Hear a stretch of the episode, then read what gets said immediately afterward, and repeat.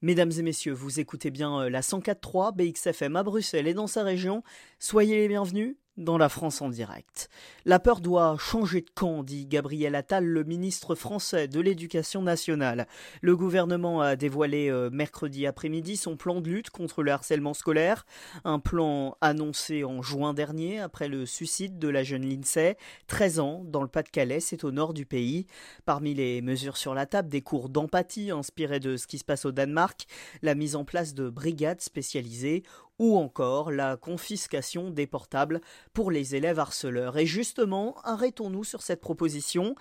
Priver nos ados de réseaux sociaux dans les cas les plus graves, est-ce que ça peut être efficace Eh bien, je serais tenté, chers auditeurs, de poser la question autrement, parce qu'il s'agit d'abord de savoir si c'est faisable parce que sur le constat, pas de débat, on le sait, les brimades et parfois les coups subis dans la cour de récré se transforment souvent en cyberharcèlement.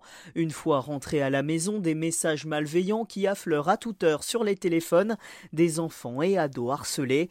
Alors euh, pour euh, Gabriel Attal, confisquer le téléphone des élèves identifiés comme harceleurs, ce serait ça la solution, une disposition légale qui existe bien dans le code pénal, dans le droit français, ça s'appelle la peine complémentaire de confiscation, mais le ministre de l'Éducation voudrait aller plus loin.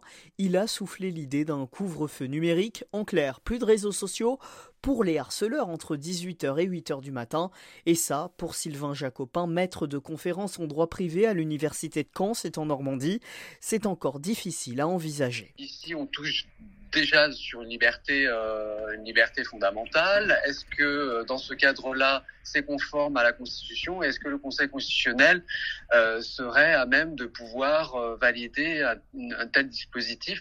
Incertitude aussi du côté du syndicat Sud Éducation qui attend de juger sur pièce. L'organisation craint une mesure inutile.